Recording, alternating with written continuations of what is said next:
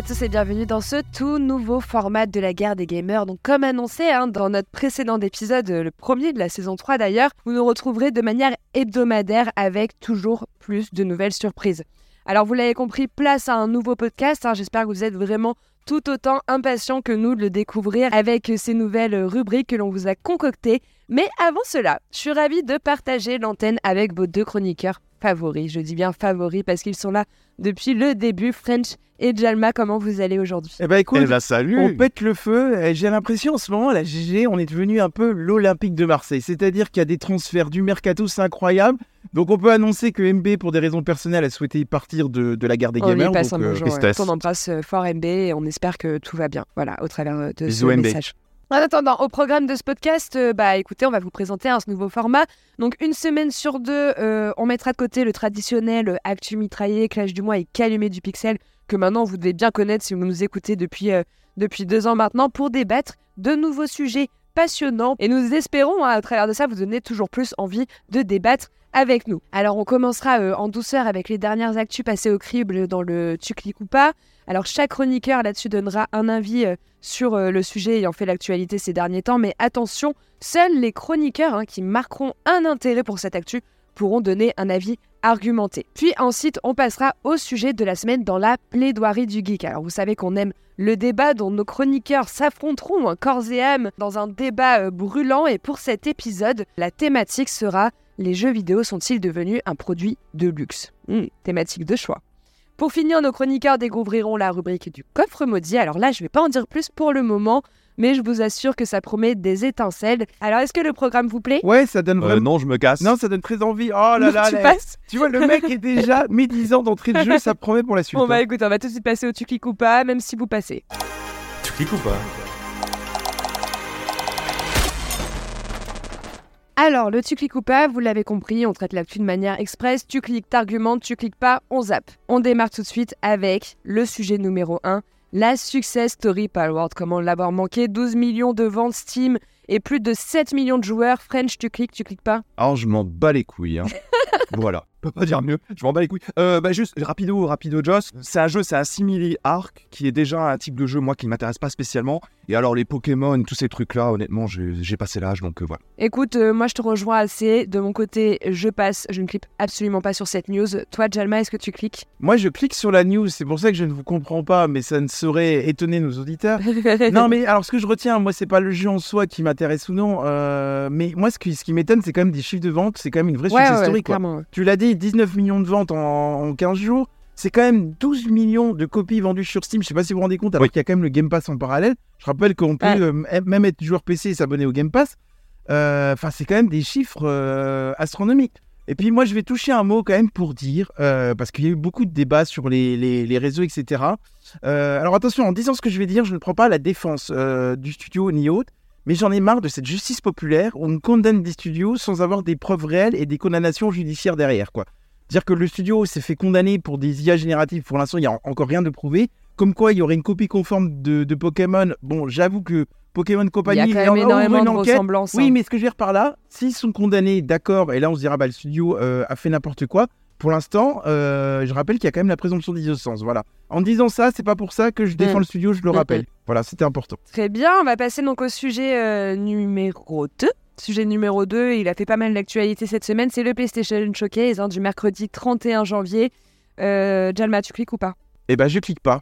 Ah, tu cliques pas, t'as pas Ah aimé non, non, bah, j'ai été déçu, mais je, je- je respecte la réglementation du truc, je ne dirai pas pourquoi. Non, mais t'as été déçu, mais peut-être été déçu parce qu'on n'a pas eu spécialement de date ou de nouveauté, j'imagine. Non, mais en fait, déjà, oui, il y a- tu viens de le dire, il y a eu très très peu de dates. Euh, moi, je m'attendais quand même à, à quelques surprises pour 2024. Or, on avait quand même beaucoup d'annonces de jeux de 2025. Euh, je veux dire, je pense que c'était pas la priorité de début d'année, sachant qu'il y aura un PlayStation Showcase euh, au mois de juin. Euh, et puis voilà, j'aurais aimé euh, qu'ils prennent un peu comme ils font euh, Xbox. Pourquoi pas proposer des jeux peut-être avec moindre budget, des petits A pour le- la- l'année 2024, ça aurait été intéressant d'avoir un petit jeu Mm, comme ça surprise mm. qu'on n'a pas vu venir. J'entends. French, tu cliques? Je clique, oui, bien sûr. T'as kiffé? Ah ouais, j'ai kiffé. Oh, C'est Death Stranding qui t'a. J'ai kiffé, ouais, j'ai kiffé, bien sûr. Bah, je suis un petit peu surpris de ce que Jalma disait, parce que moi, c'est un petit peu tout l'inverse. Euh, J'en attendais pas forcément des tonnes de ce State of Play, hein, pour être franc. Ouais, pareil. Mais en même temps, j'ai plusieurs coups de cœur Tu vois, je suis retapé encore euh, là en préparant cette émission différentes choses. Euh, Judas, on en a déjà parlé. Ah là c'est là le là nouveau là. jeu du créateur de Bioshock, Mm, mm. Ken Levine. C'est euh, c'est quand même complètement dingue. Alors peut-être Mais qu'on avait déjà vu. Hein.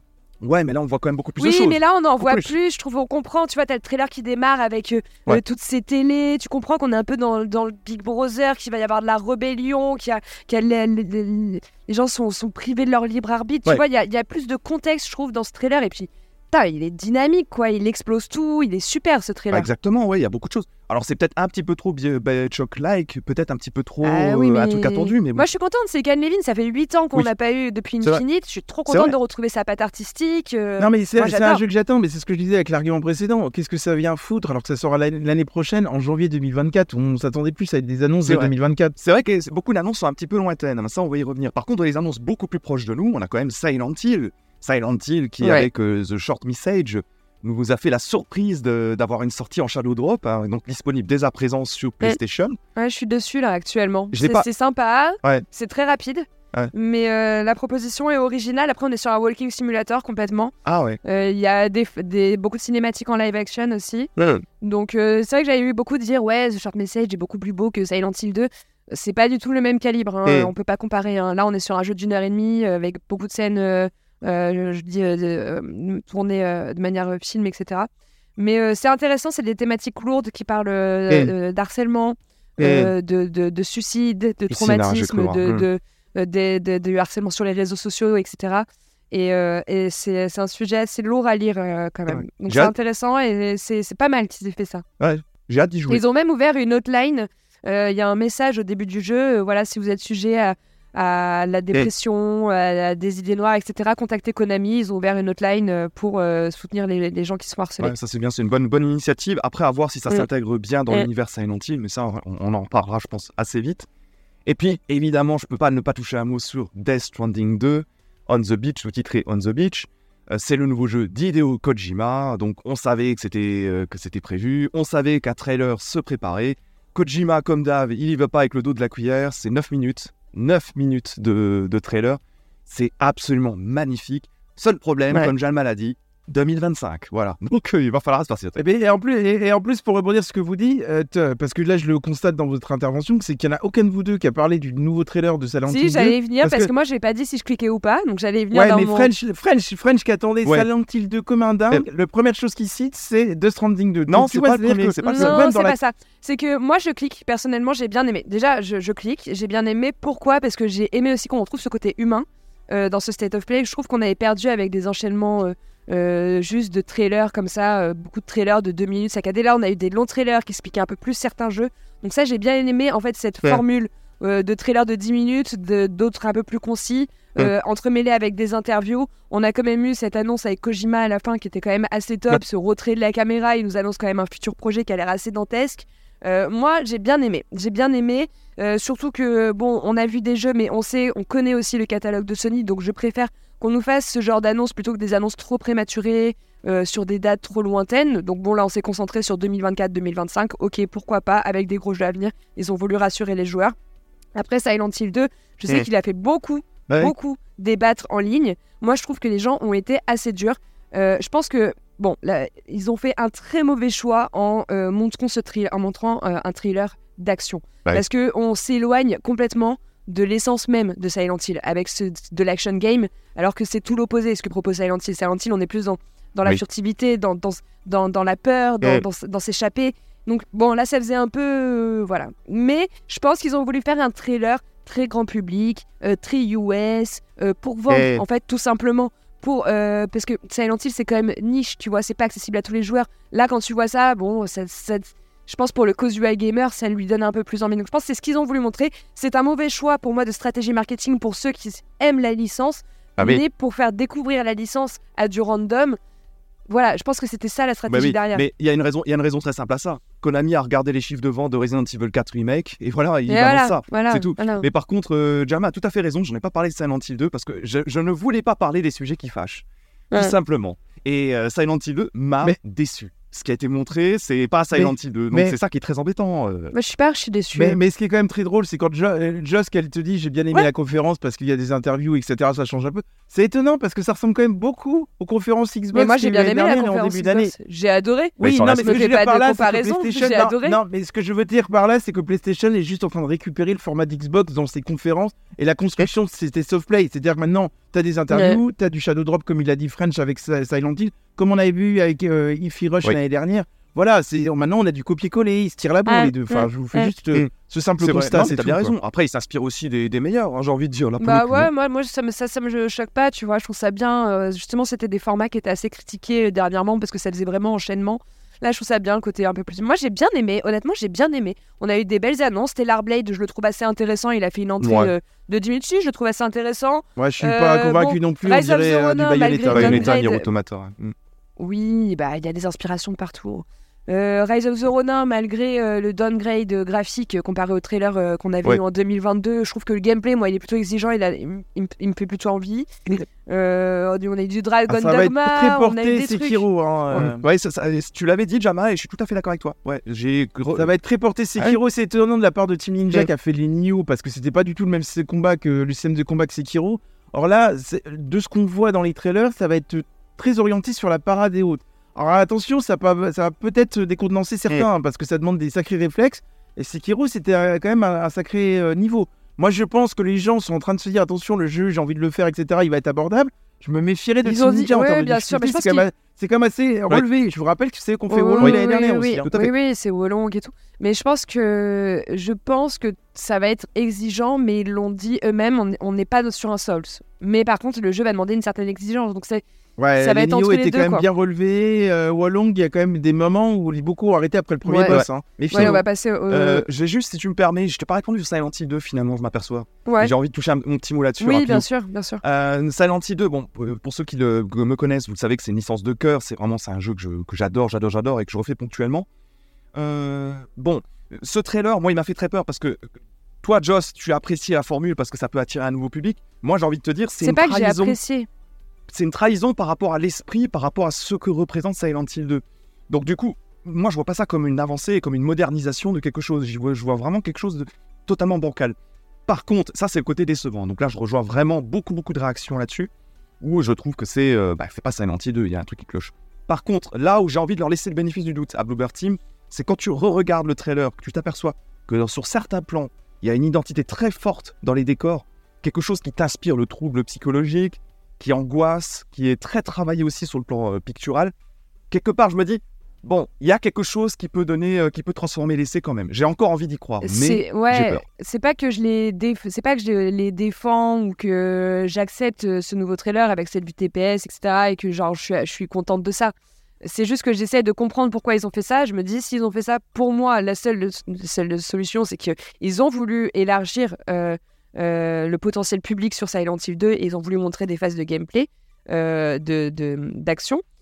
Mais euh, je suis comme toi. Je suis pas hyper rassurée. Après, je trouve que le jeu est plutôt beau, tu vois. Ouais. Euh, beaucoup le critiquent. Pour moi, pour moi, je trouve que le jeu est plutôt beau. Euh, le jeu est encore en développement. Je- on sait que la Bluebird Team, ils sont très forts pour installer Ouais. des ambiances. Donc, en fait, j'ai envie de laisser le bénéfice du doute. J'ai pas envie de tout de suite.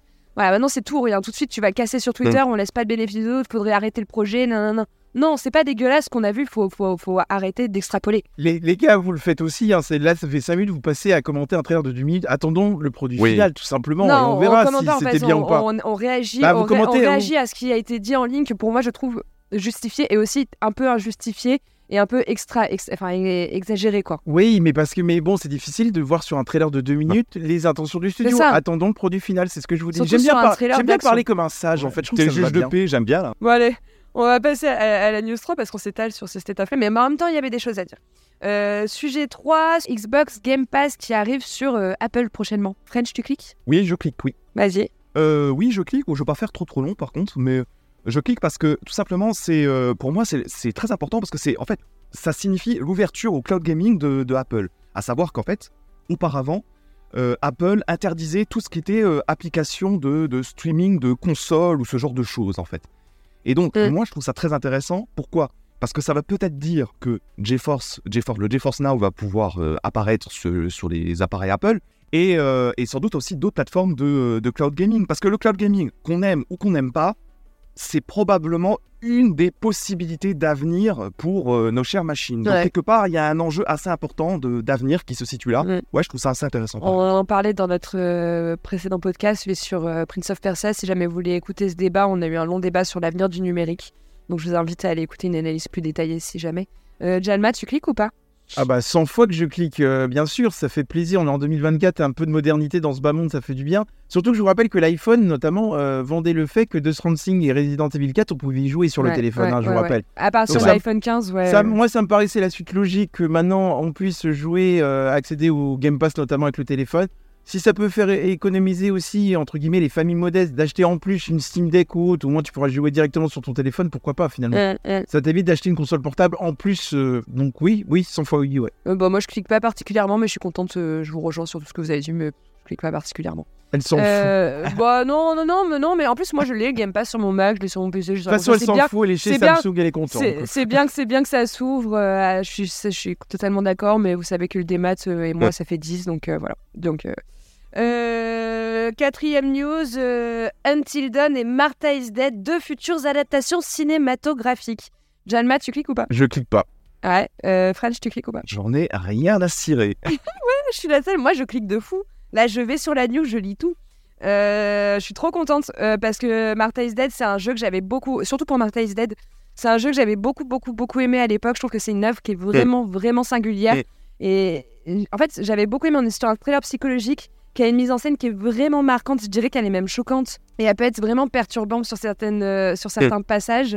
Euh, je crois que d'ailleurs, quand le jeu est sorti, il y avait des scènes qui avaient été censurées sur certains Sur sur, Play- PlayStation. PlayStation, ouais. ouais. Il n'y a que la version PC qui est euh, Et- et Xbox, je crois, qui Ouais. sont Et intéressantes. du coup, comme je suis la seule que je peux raconter un peu l'histoire, Martha is Dead, pour ceux qui connaissent pas, euh, en fait, vous incarnez Julia, qui est, qui est la fille, je vous, je vous contexte un peu l'histoire, qui est la fille d'un général haut gradé de l'armée euh, nazie, qui se retrouve cachée dans une villa en Italie, parce que fin de Seconde Guerre mondiale, donc euh, fin du régime. Donc là, déjà, contexte, ambiance, voilà, c'est assez lourd. Mais l'histoire, elle s'arrête pas là, puisque en fait, le, le mystère du jeu, il va vraiment tourner sur le fait que Julia va découvrir euh, euh, un beau jour le corps de sa sœur jumelle euh, noyée dans un lac. Et à partir de là, elle va voler son identité pour essayer de comprendre en fait ce Hmm. qui est arrivé à sa sœur. Ouais. Pour moi, euh, en fait, Martha is Dead, il a tout pour une adaptation cinématographique et je pense que ça peut être un excellent film. Et pour ceux qui aiment les jeux d'horreur, je vous le recommande à tous. C'est vraiment une œuvre à découvrir. euh, ça, euh, peut, ça peut être une série télé, une vraie catastrophe. Euh, Enfin, il faut pas se mentir, parce que le problème qu'il y a, c'est que le jeu est très bon, mais derrière, il va falloir voir les budgets de la, de la, de la série derrière, parce que ça va Ouais. être important. Et puis moi, ce qui Ouais. me fait peur avec French, c'est pour ça qu'on clique pas à mon avis, c'est que ça y est, on commence à adapter tous les jeux en série télé. Et qu'est-ce qui va se passer? C'est qu'à force, on va avoir de, de la merde. Je suis désolé de le dire comme ça. Alors, on a Ouais, eu, The La- on a eu de Last bonnes of Us qui est très bon. Ouais. Euh, mais on aura d'autres séries, à mon avis, ça va partir en série. Moi, je me souviens, je- je- j'en suis encore là-dessus, mais le film Assassin's Creed qui était du, enfin, ce qui était une Oh, vie oui. pas oui, possible. oui. Euh, et c'est ce qui risque de se passer. Uncharted, une Bah oui. daube, Voilà, euh, et c'est ce qui risque de se passer à force de vouloir tout adapter. euh, ça commence, regarde, on, on sait qu'il va y avoir une adaptation de God of War. On sait qu'il y a plein d'adaptations Ouais, qui sont en train là, d'arriver. Là, Bah, on est sur. Je trouve que là, il y a, on, il y a- on peut moins s'écarter. On est vraiment sur l'horreur, on est sur des ouais, mais ça va thématiques dépendre fortes. du Il faut qu'il le réalisateur, du respecte. budget, des, des Il faut qu'il acteurs. le du- respecte. Il y, y y a quand même plein de choix. C'est là, c'est effectivement là le problème. Et là, je rejoins tout à fait Jalma. C'est pour ça que je n'ai pas choisi de cliquer. Alors moi, euh, moi, les adaptations de jeux vidéo en série ou en film, faut savoir que c'est pas du tout mon kiff. Bon, ça c'est personnel. Maintenant, Ouais. euh, pour un Last of Us ou pour un Silent Hill de Christophe Gans, Silent Hill Cœur qui aura une nouvelle adaptation ci- euh, au cinéma avec euh, de Christophe Gans hein, bientôt. Euh, pour, euh, pour deux de productions comme ça, on se tape beaucoup de daubes. Vous en avez cité un bon paquet. Il y a Double Ouais, Dragon aussi. ouais. euh, enfin, Il y, en a- il y en a plein des daubes. hein. Mortal Kombat, les an- enfin ça, c'était rigolo Mortal Kombat, les anciennes adaptes. Et la dernière est rigolote aussi. Donc euh, du coup je me dis bon, quel est l'intérêt de redécouvrir euh, ces œuvres-là? Martha Z est un excellent jeu, tu l'as très bien dit euh, Joss et je te rejoins à 200%. Maintenant, euh, est-ce que tu as envie de le découvrir sous une autre forme?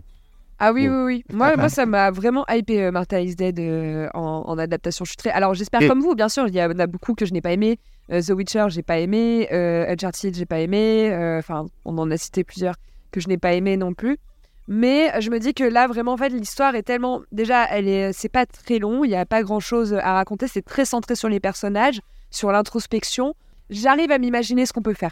Donc, dans un monde idéal, j'espère que ce serait une super Bah adaptation. écoute, Après, réalise la série, alors si tu vois euh, comment la projeter, let's go. eh hein. ben, c'est peut-être le futur de la guerre des gamers. Euh, Eh sujet ben, ça numéro sera sans 5. moi. Sujet numéro 5. Euh, Assassin's Creed Codename Red. Alors bon, c'est des rumeurs, mais on, on parlerait d'une sortie pour novembre 2024. Est-ce que tu... Alors, Jalma, est-ce que tu cliques, toi? Mais de toute façon, euh, c'est un peu comme pour les danettes et le dessert, euh, on se lève tous pour Assassin's Creed et on clique tous en fait. hein. non mais c'est vrai, enfin je veux dire, en plus tu sais pourquoi celui-là, il est très attendu et je pense qu'il va l'être par vous, parce que je Ouais. pense qu'ils vont être un tournant de la, sé- la- de la série. C'est-à-dire que là, euh, un des Dames Blancs, ils doivent se renouveler par rapport. Alors je parle pas du dernier Mirage, mais plutôt par rapport à Origin, Odyssey et Valhalla. Je pense que c'est la fin d'une ère et que là on rentre dans une nouvelle ère d'Assassin's Creed. Euh, donc j'ai hâte de voir maintenant, je, vais- j'ai- je suis curieux de voir comment ils vont aborder le monde ouvert, qu'est-ce qu'ils vont nous proposer. Euh, va falloir absolument qu'ils proposent de la nouveauté tant dans le gameplay que dans l'exploration du jeu. Donc je suis très curieux de voir où ils vont nous amener. Donc attention, c'est à double face, ça peut être une Ouais. grande déception comme une, euh, ou une grande désillusion si vous préférez, ou ça peut être une, euh, une nouvelle approche très intéressante. À suivre. Mm. Surtout que sur ce créneau-là, je crois qu'on n'a pas, pour le moment, on est en début d'année, mais on n'a pas trop de jeux d'annoncer euh, sur euh, le créneau de septembre-novembre. Donc ça peut faire vraiment un, Ouais. un gros pic de vente. Euh, French, toi? Tu Ouais, je clique aussi, c'est Assassin's Creed, quoi, bordel. euh, tu le sais, je j'aime Assassin's Creed. Non, mais euh, plus, plus, sérieusement, c'est une licence qu'on suit depuis les débuts avec, avec donc c'est même le seul point où on est d'accord avec euh, sur Ubi, donc euh, c'est assez important pour nous Bah, deux. non, il y a eu Prince of Persia, regarde. Ils ont vois. passé récemment, oui, c'est vrai, c'est vrai. tiens. Oui, c'est vrai. Oui, c'est vrai. Et euh, non, mais c'est vrai qu'on est, Jamal a très bien dit, on est au bout d'un cycle, je, je crois, avec les Assassin's Creed récents, enfin la trilogie, la trilogie Origins, Odyssey, Valhalla. Du coup, c'est vrai qu'on est très curieux de voir quelle va être l'orientation. Surtout que quand j'écoute Jalma, puisque j'ai pas joué au dernier jeu, quand tu vois Avatar, ou a priori, euh, et Joss aussi tu l'as fait, quand tu vois Avatar qui a priori aborde le monde ouvert d'une manière un peu plus libre et moins Ouais. guidée, peut-être que c'est des choses qui vont nourrir aussi la réflexion sur les nouvelles Assassin's Creed et ça pourrait Mm. être intéressant. Moi, j'ai plutôt très envie de découvrir euh, cet épisode en fin d'année, ça c'est clair. Surtout qu'ils ils le disent, hein, euh, ils disent que ça, ça pourrait devenir le plus gros blockbuster de 2024, ce, ce Codename Rain. Et c'est vrai, je pense qu'il est assez attendu. Euh, moi, je clique hein, aussi, hein, j'ai pas précisé, mais je clique aussi. Euh, il est assez attendu par euh, pas mal de joueurs, notamment par son univers. Tout ce qu'on a eu un peu en rumeur, moi, je trouve, sont plutôt positifs, d'avoir deux protagonistes. Enfin, tout, tout a l'air de bien se ficeler. Donc, j'ai envie d'y croire, je clique à fond. Et tout comme vous, je vais pas répéter vos arguments. C'est un jeu. euh, Mais par contre, pense que- Ubisoft joue gros parce que là, euh, il faut falloir qu'ils arrivent à se différencier de la comparaison qu'il va y avoir indéniablement avec euh, Ghost of Tsushima, à mon avis, hein, parce qu'on Ah, est un peu bah, dans le même univers et autres. Bien sûr. Ça va être compliqué de se détacher de ça. Alors c'est vrai qu'Assassin's Creed a quand même une identité qui lui est bien propre, donc ça va les aider. Mais Ouais. attention à la comparaison parce que je sens qu'elle va arriver, quoi. Euh, bah écoutez, c'est terminé pour le tu cliques ou pas. Au final, je vois qu'on ne sait pas tenir notre langue parce que même quand on clique pas, on parle. Euh, donc on va peut-être revoir la mécanique. Euh, on va tout de suite passer à la plaidoirie du geek.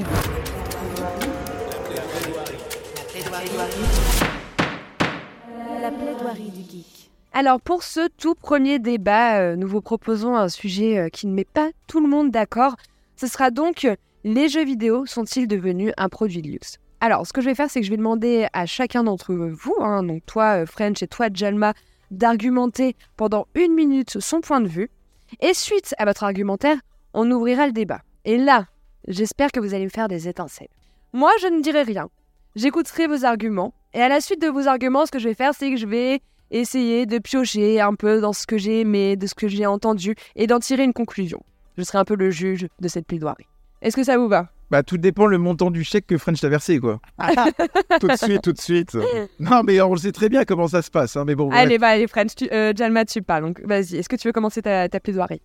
Oui, donc moi, je vais plaider le fait, Madame la juge et euh, l'avocat de la partie adverse, euh, effectivement que le, le jeu vidéo est de- devient beaucoup trop cher. Enfin maintenant, vous l'avez bien vu depuis un an, euh, quand vous voulez acheter un jeu, ça coûte quand même 80 euros pour les gros AA.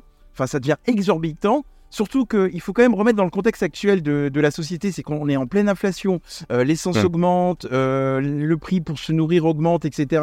Le gaz l'électricité, n'en parlons pas. Le jeu vidéo augmente également, donc ça veut dire que ça devient quand même euh, que toutes les familles modestes y ont de moins en moins accès. Je veux dire, prenez un exemple tout simple, vous vouliez y jouer, vous, faire, vous voulez faire 2 A dans le mois, ça vous coûte quand même 160 euros. Enfin, je sais pas si vous les imaginez.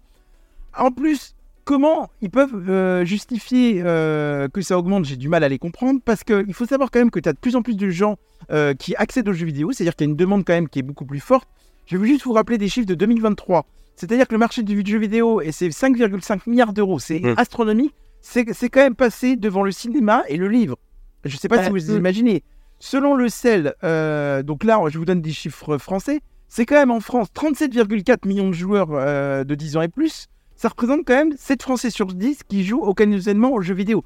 C'est des chiffres qu'on n'avait pas il y a 20 ans.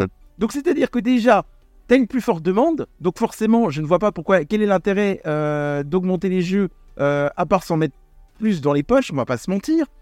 En plus, autre chose, euh, alors ça, ça va pas plaire à Just, mais il y a quand même un essor euh, des jeux dématérialisés. Alors ça a quoi comme conséquence? Je vous le mets dans le mille, bah, c'est que les, les- les marques se font plus de marge. C'est-à-dire que par exemple, tu as un éditeur tiers qui vend euh, un jeu sur PlayStation euh, Store, par exemple, et bah pour PlayStation, c'est 30% de marge. Vous voyez, il n'y avait pas le cas avant. Tu mets un jeu first party en démat, c'est 100% de marge. Euh, à l'époque, je vous rappelle que euh, vous alliez en boutique pour acheter vos jeux vidéo et les magasins euh, bah, se faisaient une marge. Finalement, maintenant, les magasins de jeux vidéo, malheureusement, sont en train de disparaître. Donc, c'est-à-dire qu'il y y a de plus en plus de marge derrière. quoi.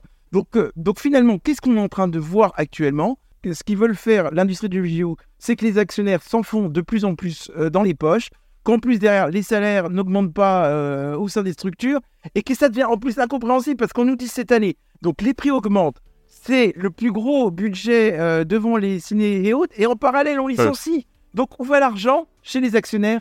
Voilà, le but, c'est de s'en faire de plus en plus dans les, dans les poches. J'espère t'avoir convaincu. vrai, intéressant. Intéressant, il y a des choses qui m'ont plu, il y a des choses qui m'ont fait tiquer, on en parlera après. Intéressant, intéressant. French, euh, on écoute ta plaidoirie.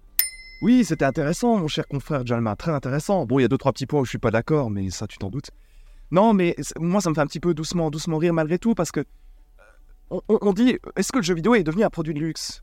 Mais la vraie question, c'est pas celle-ci. La vraie question, c'est le jeu vidéo n'a-t-il pas toujours été un produit de luxe, tout simplement Alors, juste pour le, fun, je rappellerai quand même qu'à l'époque de la Neo Geo, certes, c'était la Rolls des consoles, la Neo Geo, hein, mais chaque jeu, c'était 200 dollars. 200 dollars. Voilà. Bon, je me dirais, euh, j'ai pas envie que euh, le nouveau Call of Duty atteigne 200 dollars. Ça, c'est clair et net. C'est pas ce que je veux dire. Maintenant, on va revenir vers les consoles vraiment très identifiées du public. On va faire un petit aperçu quand même par rapport aux chiffres qu'a donné Jama, qui sont des chiffres très intéressants. Mais néanmoins, je veux les remettre en perspective. Super Nintendo, une petite console pas très connue. Si on, passe, on tient compte du, passage en euros, c'est 68,50 euros le jeu. C'est pas rien. C'est étonnamment proche de ce qu'on connaît. Si tu prends, euh, si tu prends un truc très simple, euh, à l'époque de, de la PlayStation, la première PlayStation, des jeux comme Gran Turismo, Metal, Gear Solid, Tekken et, ainsi de suite, c'était 69,99 euros. Alors certes, il y a des baisses de prix ensuite, on connaît, le phénomène était déjà là. Mais le prix de base était celui-ci. Étrangement, c'est proche de ce qu'on connaît aussi. Euh, PS3, rebelote, c'était 70 euros. PS4, certes, c'était un peu plus 60 euros. Il y a une petite baisse. Et aujourd'hui, effectivement, sur un triple A ou un méga, méga AAA, on va plutôt sur les 80 euros. Bon, d'accord, ok. Mais ceci dit, il y a quand même d'autres solutions. Tu prends le Game Pass, tu peux louer tes jeux à un tarif hyper préférentiel. Donc pourquoi pas pour ceux qui ont des petits soucis. Deuxièmement, par rapport à ce que tu disais, Jalma, est-ce que tu es obligé de jouer à deux, deux triple A, euh, deux triple A dans le, dans, le mois J'en suis pas certain. Est-ce que tu as le temps pour ça? Pareil, à chacun d'y répondre. Donc quelque part, tu peux peut-être étaler aussi tes achats de jeux, ça me paraît important. Et, euh, enfin, euh, sur la question des magasins, malheureusement, euh, les marges, c'était pas trop sur les jeux vidéo qu'ils les faisaient et qu'ils les font d'ailleurs aujourd'hui. Malheureusement, les pauvres, c'est plus sur les accessoires.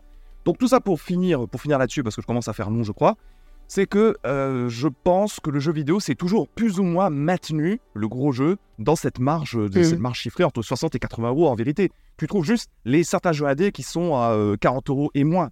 Mais euh, tu es toujours resté sur les gros jeux, les gros jeux de grosses compagnies, sur ces tarifs-là. Donc pour moi, ça a toujours été un produit de luxe. Donc, euh, pour résumer, euh, French, toi, tu n'estimes que le jeu vidéo n'est pas devenu un produit de luxe, puisque ça a toujours été quand même un certain coût de pouvoir exploiter cet art, euh, le jeu vidéo. Euh, Jalma, toi, tu estimes que le, le consommateur se fait de plus en plus euh, avoir par les studios et par les. Mais les on peut lui répondre à ça quand même ou pas? Et justement, suite à ça, donc je, je remets dans le contexte, donc toi oui, toi non. Est-ce que Jalma, tu veux répondre à l'argument de, de, de, de French? J'ouvre la fight room. vous pouvez maintenant débattre.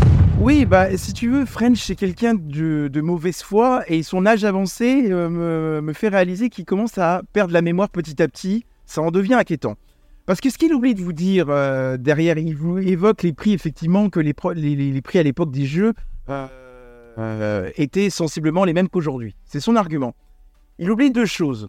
C'est que combien vous avez de jeux, et je vais vous en prendre un, très, un exemple très vite, c'est Suicide Squad par exemple, qui propose maintenant des microtransactions qu'il n'y avait pas à l'époque. C'est-à-dire qu'à l'époque, on payait un jeu peut-être entre 60 et 80 euros. Maintenant, on a carrément des microtransactions. Donc c'est-à-dire qu'en plus, on incite les joueurs, au-delà du prix de 80 euros, à payer encore plus. Il y a quand même cette incitation qu'il n'y avait pas. Donc je dis bien que ça devient un produit X parce qu'on peut se faire avoir comme ça. Deuxième chose qu'il a oublié, à l'époque, quand un jeu sortait, les DLC n'existaient pas, les Season Pass n'existaient pas. Maintenant, il faut payer, et on le fait tous malheureusement parce que c'est rentré dans, dans, dans l'ère des joueurs, il faut payer des DLC ou des Season Pass pour avoir des missions supplémentaires. Donc un jeu qui maintenant est à 81 euros peut vite passer à 120 euros. Souvent, c'est Et- le prix des Season Pass euh, autour de 40 euros. Ça, ça n'existait Et- pas à l'époque. Et qu'est-ce qu'on est en train de voir? C'est que l'industrie du jeu vidéo, l'objectif, c'est de se faire de plus en plus de marge. Alors, en, en prétextant que les coûts de production, certes c'est vrai, sont devenus de plus en plus chers, Ouais. et qui- et qu'il faut euh, augmenter les salaires. Sauf que moi, les salaires, je ne les vois pas augmenter. Comment vous m'expliquez? Après, Il y a, que les, les- coûts de les coûts de production sont devenus de plus en plus chers. Il y a aussi, tu parlais d'inflation tout à l'heure, Ouais. c'est un truc qui m'a fait tiquer. L'inflation, ça, ça touche aussi les connectiques, ça touche aussi plein de choses dans le marché de la tech, donc dans l'industrie du jeu vidéo.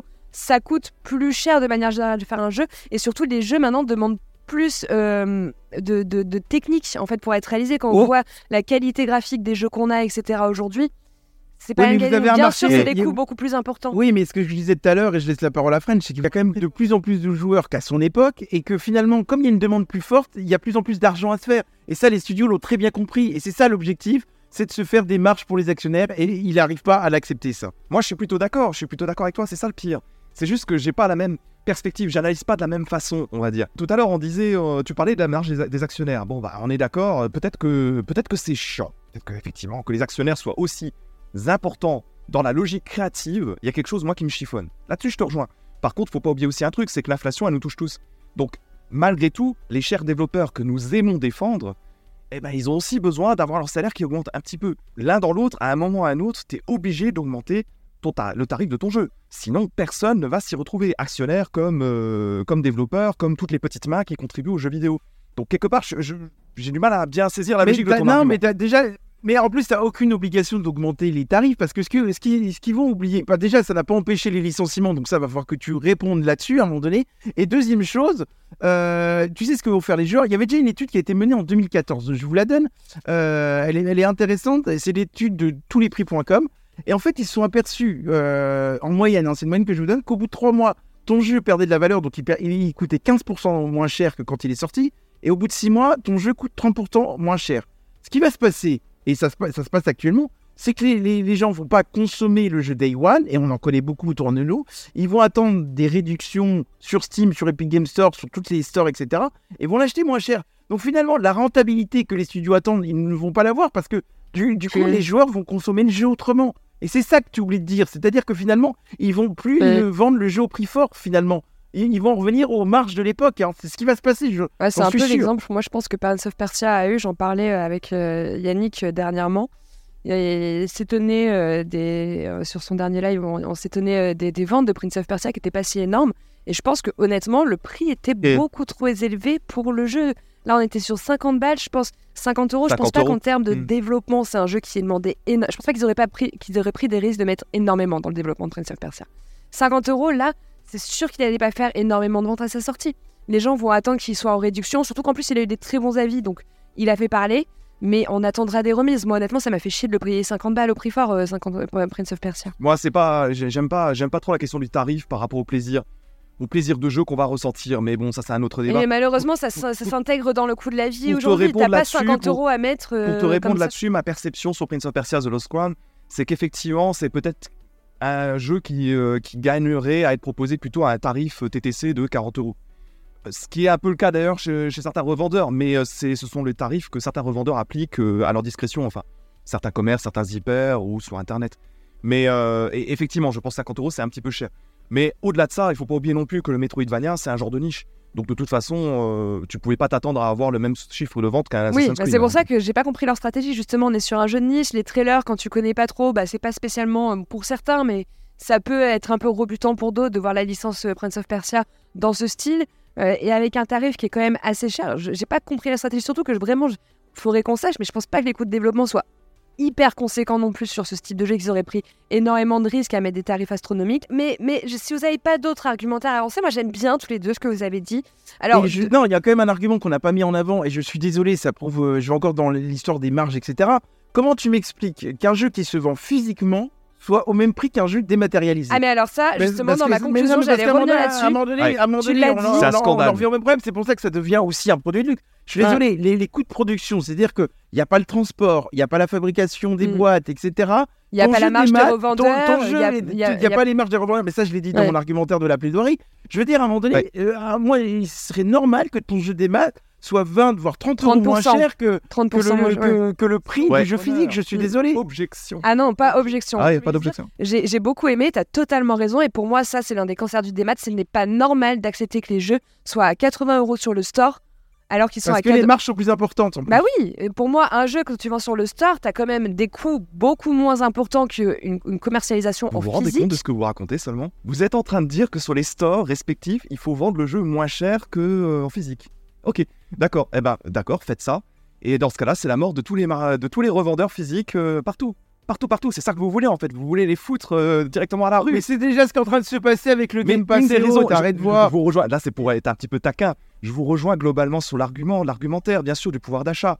Mais néanmoins, il faut aussi, il faut aussi se mettre dans la tête un truc, le truc suivant, c'est que si ton Assassin's Creed il est vendu 50 euros en physique et sur le store, si tu le vends euh, 30 euros en démat sur la boutique Ubi, quel intérêt de l'acheter en physique? Et en fait, tu vas tuer les commerces qui vendent en physique, tout simplement. Et donc c'est pour non, ça qu'il y a parce aussi que moi j'avais trouvé la solution. Non, mais sauf que j'avais trouvé la solution à ça. Tu proposes des éditions collector où tu t'as des figurines, t'as des choses en plus, des artbooks. C'est ça qu'il fallait faire pour Ça les magasins. Euh, de toute façon, de toute façon, que, que, que tu le mettes au même prix, je pense qu'à terme les magasins de jeux vidéo vont être amenés à disparaître. Et pourquoi ils vont t'amener? Parce qu'on consomme du démat. Je suis désolé, mais c'est la vérité, ça aussi. Sinon, il n'y aurait pas de démat si tout le monde allait consommer. Mais parce que quel, quel est l'avantage du démat? C'est la solution de facilité. T'attends pas le week-end que ton magasin soit ouvert ou fermé. Euh, voilà, c'est que on aime consommer comme ça. Vous le savez très bien. Sinon, ils C'est iraient vrai. pas là-dessus. ça, C'est vrai aussi. Ça, c'est encore un autre débat. Ça, c'est encore un autre débat qu'on a eu très très longuement dans le précédent podcast. Donc, encore une nouvelle fois, je vous invite à aller l'écouter si vous voulez entendre ce débat un peu plus virulent qu'on avait eu sur euh, le démat, euh, le physique, etc. Euh, en attendant, j'ai beaucoup aimé vos deux arguments. Alors, pour être très sincère, je ne prends parti de, de, de, de, de personne, mais honnêtement, j'avais me le. D'un, d'un Euh, tu prime parles abord, d'un juge, toi non, non, non, non, non, non. Écoute-moi, d'un prime abord, j'avais le point de vue de French. Pour moi, euh, c'est exactement ce que j'allais avancer comme argument si je devais être euh, dans les échanges avec vous. C'est que le jeu vidéo, ça a toujours été un produit de luxe. Ça a toujours été très cher. C'est-à-dire qu'à l'époque, je payais mon jeu 59,99, 69,99. Aujourd'hui, je le paye 79,99. Mais c'est attends, pas et à mon avis, c'est pas fini l'augmentation des prix. hein, ça et va c'est pas continuer. fini, hein. mais c'est mais c'est comme tout, et c'est là où je tique et où je te l'ai dit, c'est que l'inflation, elle impacte partout. Donc c'est normal que le jeu coûte un peu plus cher aujourd'hui. C'est pas quelque chose qui me choque non plus énormément. Par contre, les consoles sont devenues beaucoup plus chères qu'à l'époque. À l'époque, ma console, je l'achetais euh, quand même moitié moins que ce que j'achète aujourd'hui une PS5. Oui, mais là, c'est normal, et la, technologie C'est pas, augmente. hein. c'est pas la même technologie aussi qu'à l'époque. Donc, euh, je rejoins énormément French sur le fait que le jeu vidéo a toujours été euh, un loisir assez cher, en fait, un loisir de luxe, surtout si tu veux le consommer de manière régulière. Mais quand même, du coup, pour tous ces arguments que tu as avancés, Jalma, parce que tu as réussi à me faire tiquer un peu sur mon point de vue initial, eh ben, j'ai envie de te faire sortir euh, gagnant euh, de, de, cette fight room, de cette plaidoirie. Donc euh, honnêtement, oui, bravo, tu as très bien défendu ton point de vue. Et c'est vrai que le jeu vidéo prend une tournure aujourd'hui qui est un peu plus... Bah écoute, merci Joss, si je t'ai convaincu. Après, ça, c'est un premier débat que j'ai remporté et il y a une longue série qui arrive parce que je m'arrêterai pas là. Le problème, c'est que de toute façon, le chroniqueur en face de moi, euh, c'était un peu un combat déséquilibré. J'ai l'impression, tu vois, le poids lourd contre le poids fait, le, le poids léger, on va dire. Donc j'espère que French, sur le prochain débat, sera mieux armé pour Ça sera un m'affronter. combat quoi. de titans, promis, promis, promis, un combat de titans, je te promets. Non, mais le problème, ce qui est inquiétant, c'est qu'à mon avis, prochainement, on va passer à 90, après, on va Ouais. passer à 100 euros. Ça va être de, de- de pire en pire, en fait. Le, le problème, c'est ça. Ouais. À un moment donné, il va falloir qu'on a- on soit en capacité de, soit de dire stop, de, soit de consommer le jeu vidéo Il y a- autrement. Quoi. Dirais, tout à fait, l'abonnement, c'est là que ça devient extrêmement intéressant, même si je suis pas certain que d'être prisonnier d'un écosystème d'abonnement, c'est forcément le plus intelligent. Il suffit de voir la situation avec Netflix, ouais. Spotify et les augmentations là-dessus. Ouais, mais le consommateur, il va réfléchir au à ce qui est le plus économique. En fait, il va pas réfléchir à la propriété. on du le voit jeu bien, on le voit bien aujourd'hui. Les, ouais, les mais les- consom- le, le coût de ces services augmente aussi, c'est ça que je voulais dire. Tu vois, Netflix par rapport au lancement français, ça a déjà largement Oui, mais ils sont pas vers ça quand tu vois qu'aujourd'hui euh, la Xbox Series S se vend 10 fois plus que, que, que la X parce que tout simplement c'est du démat et qu'elle est moins chère. On voit bien que le consommateur va privilégier d'abord l'impact du coût euh, Ouais. à, euh, à, la, à la vente. Mais moi, je rejoins, je rejoins Jalma, mais il y a peut-être aussi, sur un autre point, c'est sur la question du coût qui augmente. Alors oui, je pense que ça, il va, il va encore falloir s'attendre à des augmentations. Ceci dit, on a aussi un précédent, c'est que à l'époque de la PlayStation 4, les euh, tarifs ont plutôt eu tendance à un petit peu abaisser. Donc euh, c'est pas perdu. Peut-être qu'à un moment donné, ça va stagner et peut-être un peu retrouver quelque chose de. Ouais, alors ça, j'y crois moyen. C'est déjà arrivé ça va par être le prix des c'est le prix des abonnements qui va augmenter. Donc non, on va vers une, une augmentation claire. Quand on ne sait pas, mais ça va arriver. hein. Bah, Oui, c'est un peu ce que j'ai tendance à croire. Mais là où je suis un petit peu inquiet, c'est qu'à mon avis, Game Pass et autres, et autres services comme ça de location de jeux, ça va très largement augmenter Mais oui, aussi. ça va très largement coup, augmenter quand tu vois des jeux comme euh, Starfield, Hellblade, etc. qui arrivent dans le Game Pass euh, Day One. C'est sûr que ça va augmenter par la suite. C'est sûr que ça va augmenter. Pour, pour le moment, ils s'implantent. Et une fois qu'ils seront bien implantés, crois-moi que ça va faire comme tous les services de streaming. Ça va gonfler. Ça va gonfler, euh, ça va réduire les partages de comptes, euh, tout ce que tu veux. Et le consommateur, de toute façon, se fera toujours baiser dans tous les cas. Euh, bah écoutez, euh, intéressant, plaidoirie intéressante. J'ai beaucoup aimé vous écouter euh, débattre euh, aujourd'hui. Moi, je propose qu'on clôture et qu'on passe au coffre maudit. Eh ben, let's go. C'est l'heure d'ouvrir le coffre maudit.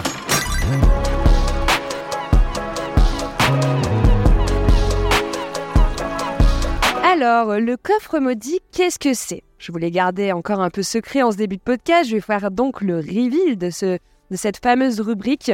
L'idée, c'est qu'on est euh, dans une rubrique vraiment décomplexée.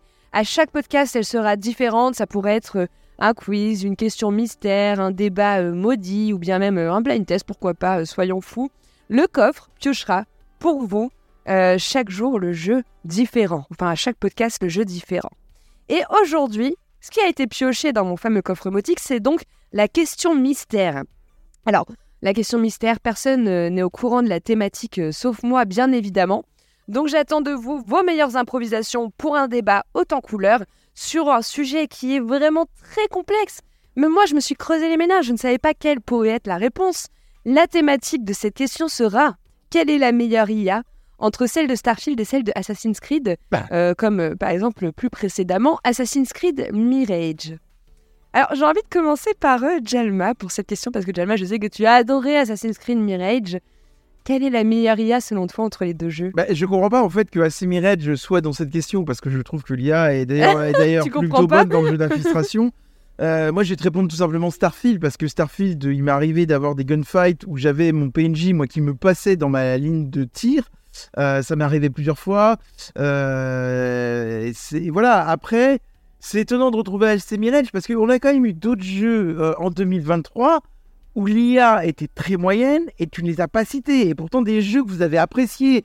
Et- Mais assez Mirage, j'en étais sur un haut niveau quand même. euh, Et là où j'ai envie de défendre, c'est que Starfield, Tom Howard, Todd Howard, dans, une, dans, un, dans un podcast, il l'a justifié que l'IA était volontairement débile pour les combats. Il l'a dit, il a dit, on le reconnaît, c'est volontairement ça, c'est facile, hein. Et c'est voulu, et il n'y aura pas de mise à jour, il n'y aura pas de date parce qu'on veut la laisser comme ça Oui. pour que le joueur ne se prenne pas la tête dans les différentes phases de fight Ah, se prenne pas la tête alors le. Il le Oui, bah, justifie le comme ça. Te Alors que, devant, ah non, euh, c'est du non, mais à ça. contrario, Ça, c'est du à contrario, à contrario, eux, Ubisoft, ils nous ont dit Waouh, vous allez voir, on a fait une, ima- une IA améliorée avec un nouveau système de détection, ça va être la folie. Honnêtement, moi, je cherche encore l'amélioration euh, du côté de l'IA de Assassin's Creed Mirage que je trouve vraiment très très conne. Euh, French, c'est- Elle est marrante ta question parce que. le but c'est la question bête. hein. Ouais, non, c'est très marrant parce que entre Dumb et Dumber, tu choisis qui? Parce que j'ai- j'ai beau aimer Starfield, j'ai beau aimer AC Mirage, je suis désolé Jalma, euh, dans les deux cas, on a quand même deux jeux qui sont pas très fut-fut euh, sur différentes réactions. Alors, Ouais. autant AC Mirage, AC Mirage dans les niveaux de difficulté euh, standard ou plus haut, ceux que tu aimes jouer, effectivement, le taux de la détection et les ennemis, les ennemis sont particulièrement balèzes, donc vont pouvoir te, faire mal très très vite si tu es en confrontation directe et si tu en as plusieurs, et ils vont détecter plus rapidement.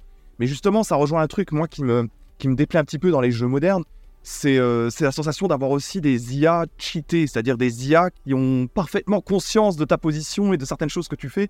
En tout cas, des choses qui sont Oui. au-delà de l'humain. Oui, mais après, le, Et à côté de ça, ce qui m'a fait marrer avec Aude, euh, rapido, c'est que euh, quand on dit que Starfield, on le, on le garde volontairement idiot parce que les joueurs, ils doivent pouvoir s'amuser. Mais ça, c'est aussi aberrant d'avoir un propos pareil. Oui, quoi. puis Enfin, euh, tu t'amuses pas, vraiment sur Starfield Bon. parce que déjà tu subis. Alors Après, euh, Mirage, ça reste un jeu d'infiltration et comme beaucoup de jeux d'infiltration, euh, le problème qu'il y a, moi ça m'a toujours fait marrer dans des jeux d'infiltration, c'est-à-dire tu vas te faire repérer, tu vas te cacher pendant une minute, puis là les gars t'oublient. Enfin, personne Ouais. voit ça dans la vraie vie.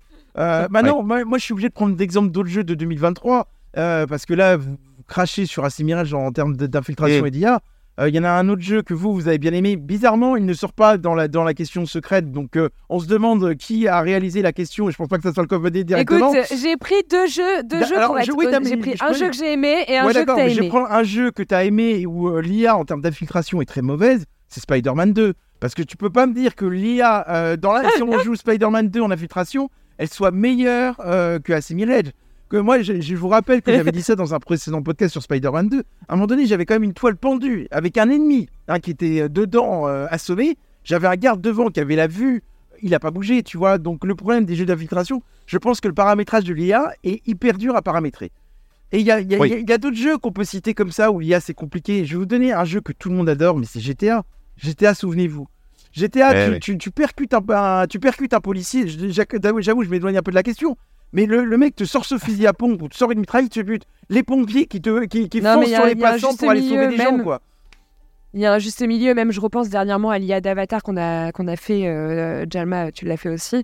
Elle, pour le coup, elle est surintelligente, quoi, ça en Ah bah même voilà, pas c'est ce que je agréable. Voilà, c'est, il faut un juste milieu parce que c'est vrai qu'on a vraiment l'IA con. Bon, la justification de Todd Howard, elle est ce qu'elle est, même si elle, elle est, elle est très drôle. Au moins, ça Oui. mérite de faire rire. Même si j'ai beaucoup aimé Starfield, je reconnais que bon, voilà.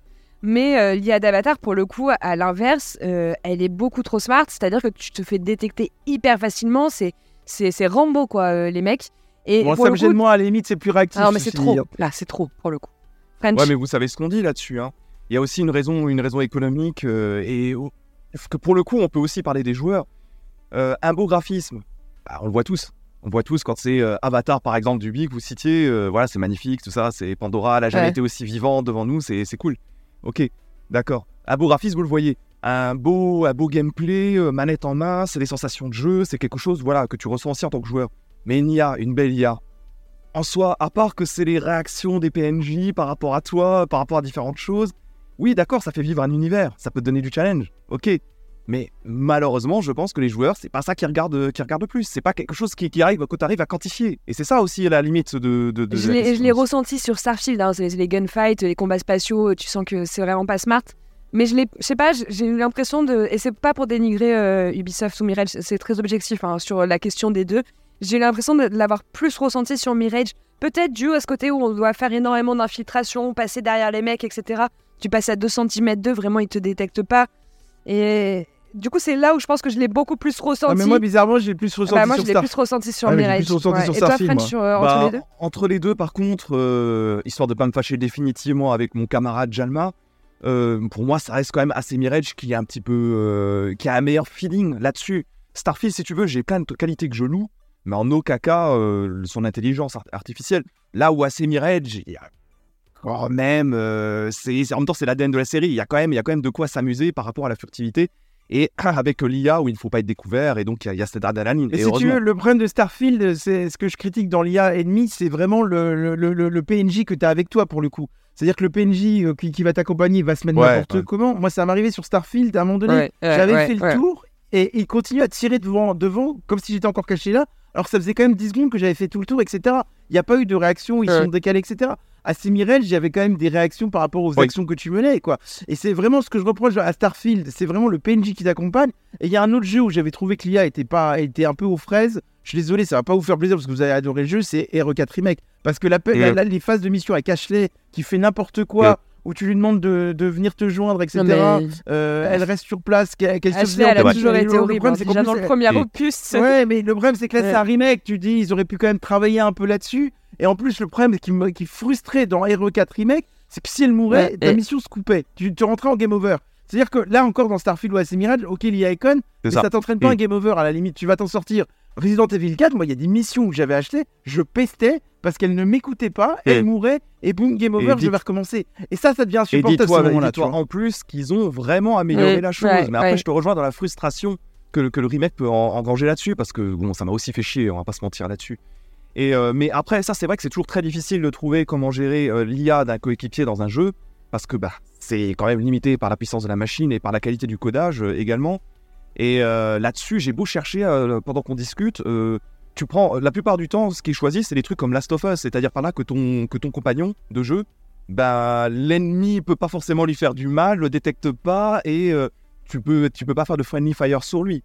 C'est c'est l'astuce qu'on trouve la plupart du temps pour éviter euh, éviter que ton que ton buddy euh, vienne te gêner dans les choses. Dans le cas que tu citais Jalma. Donc en fait, ton ami devient ton ennemi, tout simplement. Moi, je pense qu'il y a un petit peu de ça. En tout cas, pour reprendre ce que tu disais de Jalma, où je suis assez d'accord, ça peut être très vite chiant ce genre de truc. Non, je vous remercie pour euh, d'avoir répondu à cette question euh, pertinente euh, qui me tracassait depuis une semaine. J'avais vraiment envie de la poser. Euh, je vous remercie pour la participation de ce premier euh, format, nouveau format de la guerre des gamers. Euh, vous avez passé un bon moment? Super, euh, j'espère qu'on on t'a convaincu sur les différents débats qu'il y a eu. Quoi. C'est intéressant. Pour une première, euh, je m'attendais à pire. Non, moi j'ai bien kiffé en tout Ouais, cas, c'est intéressant. Il y aura des choses à revoir. J'espère que vous, vous, vous avez apprécié cette nouvelle proposition. Bon, on est encore en phase de crash test. hein. On, va, on, va, on va évoluer tous ensemble. Vous allez découvrir les podcasts avec nous. On va évoluer tous ensemble. Euh, j'espère- que les deux PNJ qui m'accompagnent vont s'améliorer et évoluer en termes d'IA parce que euh, je me sentais un peu seul dans les argumentaires euh, en termes de construction derrière. Oui, Sensei, que je tu te veux. promets. Toi, tu es, tu es Euh, au septième ciel et nous, nous Euh, sommes... nous sommes bien dans Merci, ça fait En plaisir. attendant, on vous souhaite à tous une très bonne semaine. Et puis, bah, écoutez, on vous retrouve la, la semaine prochaine avec euh, le podcast actuel et un jeu bien sympa qu'on vous prépare. Allez, à plus. Bisous, ciao, ciao, jouez bien. Salut